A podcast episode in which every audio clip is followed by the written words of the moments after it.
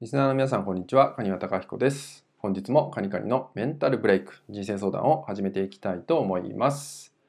えー、本日のね、ご相談は、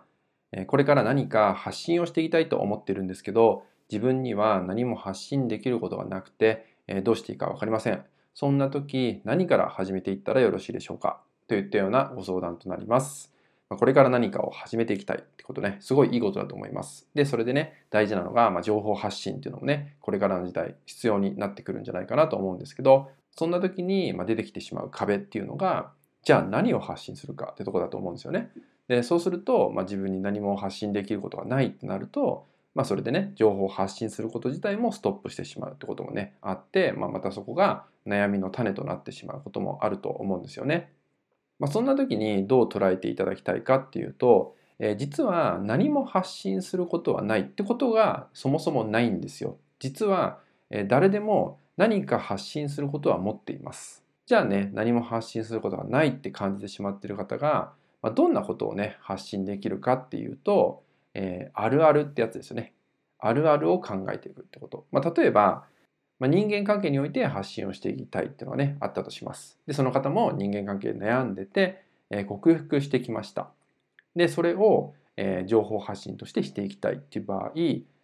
えばね、自分自身が、まあ、ネガティブな時期があったとしますよね。その時、ネガティブあるあるみたいなのが出てきたりするんですよ。え、自分が経験してることなんでね、そのあるあるっていうのは意外と語れたりすることだったりします。でそういう部分を自分の経験をもとに伝えていくってことが同じような悩みを抱えた人のためにもなっていくってことになるんで何もね発信することはないって感じてしまっている方は一度ね自分が悩んでいた時のことを振り返っていただいてその時にあった、まあ、あるあるですよね。ここを思い出してみる。ここをまとめてみるってことをねしていただくと、えおそらくね結構な数の発信することが出てくるんじゃないかなと思います。まあこんな時にこんなことを悩んでた。でこんな状況になってたとかね。えー、心の状態はこんなに落ち込んでたんだとかね。あとはそれを良くするためにこういうことをしてきたとかいろいろあると思うんですよね。考えていくと。でそういうことが実はね、えー、あなた自身の発信することにもなってくるんで、まあ、何もね発信できることなんてないって感じてしまっている方は是非ね以前悩んでた時、まあ、今でもいいんですけど今現在でも悩んでることのあるあるなんかをね考えていただくと発信もできてくるんじゃないかなと思うのでね。ぜひその部分をね、えー、振り返りながら、思い出しながら、えー、まずまとめてみてください。